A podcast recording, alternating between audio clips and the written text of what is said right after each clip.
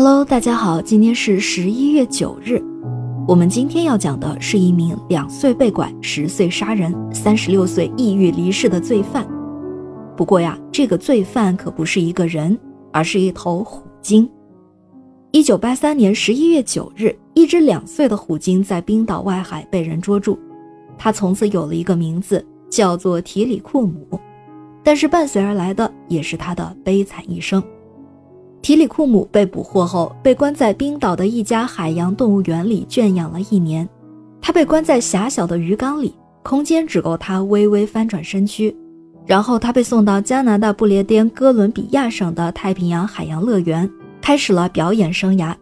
每一天，提里库姆的演出都有八场，每一场都长达一个小时，周周七天，全年无休。表演完后，提里库姆和另外两只成年的虎鲸被关在一个三十米乘十五米见方、深约十米的水箱中，几乎动弹不得。而这个水箱并不是提里库姆的休息室，相反，更像是一座牢房。为什么这么说呢？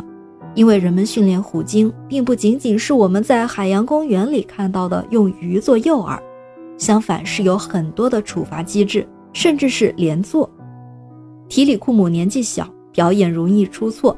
只要他有失误，不仅仅是他自己没有鱼吃，另外两头被关在一起的虎鲸也得不到食物。这样，另外两头虎鲸就经常找提里库姆泄愤，把他咬得遍体鳞伤。幼小的提里库姆从小就遭到长期圈养和霸凌，种种压力累积下来，让提里库姆对人类和这个世界充满了怨恨。一九九一年里的一天。在太平洋海洋乐园，一名女训练员不小心跌入水池，提里库姆抓住机会咬住她，直到训练员溺亡。这次意外导致了太平洋海洋乐园关闭，提里库姆也被卖到佛罗里达的海洋世界。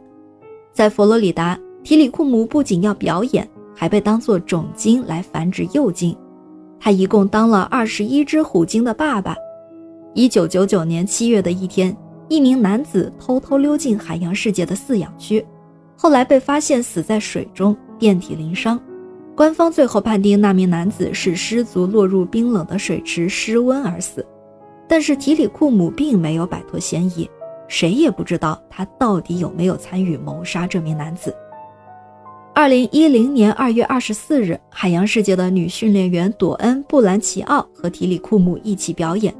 这名训练员有十六年的表演经验，而且他和提里库姆就像好朋友一样相处，表演也默契十足。但是在这天的表演中，提里库姆突然摆动身体，强力拍打布兰奇奥，并顺势把他拖入池底，让布兰奇奥当场毙命。其他训练员根本来不及救援。在观众的众目睽睽之下，提里库姆成了真正的杀人精。事件最后还是被认定为是意外。一年之后，提里库姆重返舞台。七年之后，在海洋世界离世。二零一三年，纪录片《黑金》上映，该片暗示提里库姆由于遭到长期囚禁的压力，从而表现出攻击性，并导致驯养员的死亡。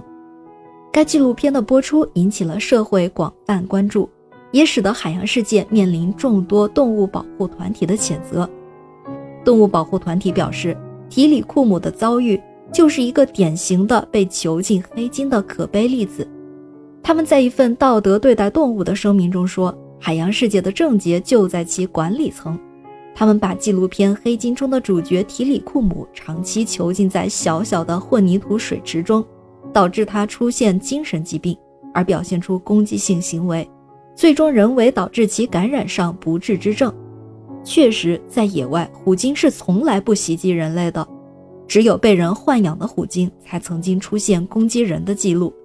我们是否应该反思，人在自然界里到底扮演的是什么角色呢？感谢您收听今天的故事。咩咩 Radio 陪伴每一个今天。